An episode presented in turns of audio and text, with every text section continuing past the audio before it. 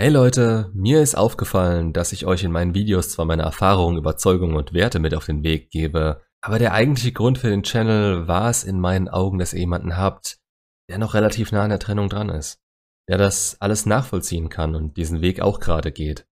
Es gibt viele Coaches hier auf YouTube zu dem Thema und die strahlen teilweise eine Art von Selbstsicherheit aus, die ihr braucht, um an das glauben zu können, was sie sagen. Und ich sage nicht, dass ich die nicht habe. Ich bin inzwischen durch diese, ja, Art von Reise zu jemandem geworden, der sehr viel gelernt, probiert und erreicht hat. Das ist immer sehr relativ, aber für meine Verhältnisse behaupte ich das jetzt einfach mal von mir. Jedenfalls ist mir aufgefallen, dass es nur zwei Videos gibt, die mich wirklich zeigen, wie ich bin und war und die meine Entwicklung genau beschreiben. Und zwar das allererste Video und mein Umgang mit der Trauer. Und dann natürlich in jedem Video immer wieder Schnipsel meiner Erfahrungen, die ich mit euch oder mit mir selbst gemacht habe. Aber so ein wirkliches Update, wie meine Kontaktsperre läuft, welche Schwierigkeiten oder Erfolgserlebnisse ich gemacht habe, gab es jetzt so in der Form noch nicht. Und vielleicht ist es für manche von euch hilfreich. Daher will ich euch das natürlich alles nicht vorenthalten. Und eigentlich sehe ich das auch als meine Pflicht an. Immerhin, was wollt ihr hier auf dem Channel, wenn ich selbst eigentlich nur nachplapper, was ich irgendwo aufgeschnappt habe, aber selbst keine Verbindung zu dem Ganzen habe? Also fassen wir es nochmal kurz zusammen. Mitte Dezember wurde ich verlassen. Ein bisschen was über eine Woche saß sie schon auf dem nächsten, mit dem sie seit Anfang November geschrieben hat. Das wusste ich übrigens, weil sie es mir Mitte November gesagt hat, wo ich sie hätte fallen lassen müssen, wenn ich noch eine Chance darauf hätte haben wollen, das Ganze zu retten. Aber tut nichts zur Sache. Das Bitten, Betteln, Flehen ging weiter bis Ende Dezember. Daraufhin akzeptierte ich die Freundschaft und setzte mich mit dem Thema Ex zurück auseinander. Zwischendrin hatte ich immer wieder, ja, man kann es schon Rückfälle nennen, in denen ich immer wieder versucht habe, ihr zu zeigen, was ich wirklich für sie fühle und ihr endlos lange WhatsApp-Nachrichten geschickt habe. Die hat sie natürlich alle nachts um drei bekommen, während sie gerade bei ihm im Bett lag. Das war eine klasse Idee. Dann kam ein Blog von ihrer Seite aus für ein paar Tage und ich habe mich dafür irgendwie hintenrum entschuldigt, dachte, ich sei wirklich über sie hinweg und sagte, wir können ja mal schauen, ob wir normal miteinander umgehen können. Also wieder Friendzone, in der ich bei jeder dritten Nachricht erzählt bekam, wie toll der Neue sei, wie oft sie bei ihm sei und bla bla bla. Das Ganze habe ich bis Mitte, Ende Januar mitgemacht und dann kam ich zum Entschluss, Kontaktsperre. Wir haben bis dahin eigentlich ganz normal miteinander geschrieben und ich habe ihr dann eine letzte Nachricht geschrieben, in der ich erklärt habe, dass ich das alles so nicht kann, dass ich sie liebe und mich rein freundschaftlich überhaupt nicht für sie interessiere. Ihr alles Gute für die Zukunft gewünscht und dabei blieb es dann. Die nächsten Tage waren verdammt hart, aber ich hatte mich über die Tage davor schon wieder ein bisschen hochgekämpft. Also mein Entschluss kam nicht aus dem Nichts. Das hieß in meinem speziellen Fall erstmal den ganzen Tag um mein Training zu legen und keinen Mist mehr zu fressen. Ich habe morgendliche Routinen geschaffen, um meinen Tag nicht mit miesen Gedanken um sie rum zu beginnen. Meditationen, ein Kaffee morgens, das hat gereicht, um einen Grund zu haben, aufzustehen. Ich habe Veränderungen in meiner Psyche bemerkt. Ich war belastbarer und Permanente stressbedingte Kopfschmerzen, die ich in der Beziehung andauernd hatte, waren auf einmal komplett verschwunden. Über die Meditation selber war mir Musik wieder wichtiger geworden und ich habe gemerkt, wie es mich entspannt hat. Also habe ich mir ein Klavier bestellt und hatte ein neues Hobby, das mich anfangs zugegebenermaßen mehr beschäftigt hat als jetzt gerade, aber weil ich heute andere Prioritäten habe und ich habe es nicht komplett gestrichen. Aber weiter im Text.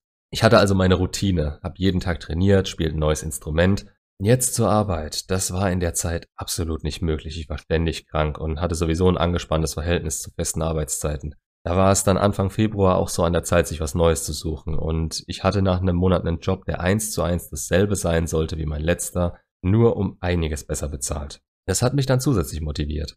Es ist schwierig jetzt noch nachzuvollziehen, wie ich zu dem Zeitpunkt über meine Ex gedacht habe. Aber da der wirkliche Umschwung erst noch kam, hätte ich sie da vermutlich mit Kusshand zurückgenommen und habe alles nur gemacht, um mich davon abzulenken, an sie zu denken. Das ist mir bewusst. Mir ging es zwar um mich und ich wusste, dass kleine Erfolgserlebnisse jetzt das Wichtigste sind, um dran zu bleiben, aber ich wollte zurück und ich würde niemals behaupten, dass es einfach für mich war, die Finger vom Handy zu lassen. Im Nachhinein weiß ich nicht, ob es vielleicht schlauer für mich gewesen wäre, ihre Nummer einfach zu löschen, denn in WhatsApp und Insta zu schauen und zu sehen, ob sie online ist, ähm, war eine meiner Lieblingsbeschäftigungen bis Mitte Februar. Aber wenigstens nicht mehr.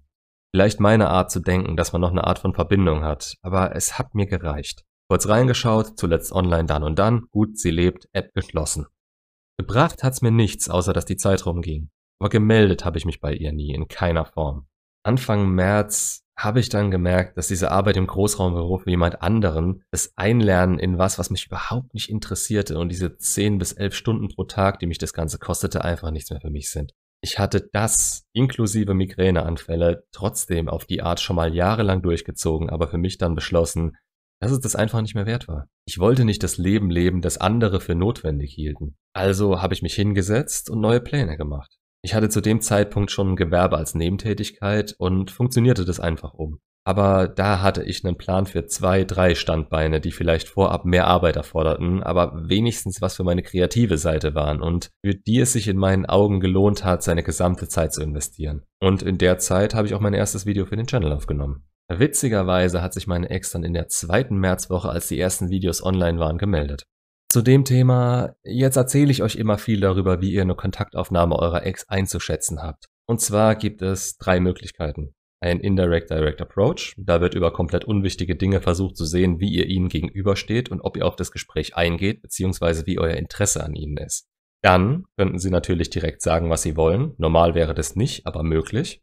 Und die dritte Möglichkeit ist, dass sie irgendwas geklärt haben wollen. Ob für ihr Gewissen oder was rechtliches ist, vollkommen egal. In dem Fall ist ihr Interesse an euch nicht höher als in dem Moment, in dem sie euch verlassen haben, beziehungsweise nicht hoch genug, als dass daraus was werden könnte. Also meine Aufgabe in dem Moment, wie ist ihre Nachricht einzuschätzen und hat sie Interesse? Und die Nachricht lautete, löschst du bitte noch meine Bilder. Da kam mir direkt die Frage hoch, wie man so dreist sein konnte, nach anderthalb Monaten ohne Kontakt sowas anzusprechen. Aber in meinen Augen war es kein Interesse an mir, sondern Scham oder Pflichtgefühl dem Neuen gegenüber. Jedenfalls war der Grund dafür absolut egal. Ich spiegelte das Verhalten und schrieb emotionslos was zurück. Hab ich schon. Daraufhin bekam ich einen Daumen zurück und es hatte sich erledigt. Seitdem nichts mehr und es stört mich auch nicht besonders weil ich gemerkt habe, wie sehr es meine Routine und meinen Fokus stört, wenn sie mit irgendwelchen belanglosen Mist auf mich zukommt. Sie aus meinem Leben zu streichen muss nicht von Dauer sein. Aber ohne dass sie mit Interesse auf mich zukommt, geht mein eigenes Interesse gegen Null überhaupt noch was mit ihr zu tun zu haben. Sie hat noch das Potenzial, mich kaputt zu machen, und ich denke, das weiß sie, und diese Macht will sie nicht über mich. Scheinbar ist es ihr zu riskant, dass ich noch solche Dinge von ihr habe, aber witzigerweise habe ich sämtliche Bilder von ihr und mit uns schon Mitte Januar gelöscht, weil ich sie mir sonst immer wieder angesehen hätte und sie mich von mir abgelenkt hätten. Also weiter, also weiter. Training läuft. Arbeit wird von Woche zu Woche besser und ich automatisiere sehr viel, um mehr Zeit auch für mich und meine Freizeit zu haben. Freunde kommen durch die momentane Situation nur ab und zu mal vorbei, aber ich bin verdammt froh, sie zu haben. Dating, ja, da hatte ich ehrlich gesagt noch nie Probleme mit. Eher damit, Frauen mit verdammt krassen roten Flaggen zu erkennen. Das ist für mich jetzt so nicht mehr der Fall. Ich habe meinen Frame und das müssen sie akzeptieren. Und ja, auch da gibt's gerade jemanden. Nicht als Ablenkung oder zum eifersüchtig machen der Ex, sondern ein beidseitiges Interesse und eine Wellenlänge, was ich so mit ihr nie hatte. Das früher war Lovebombing vom Feinsten.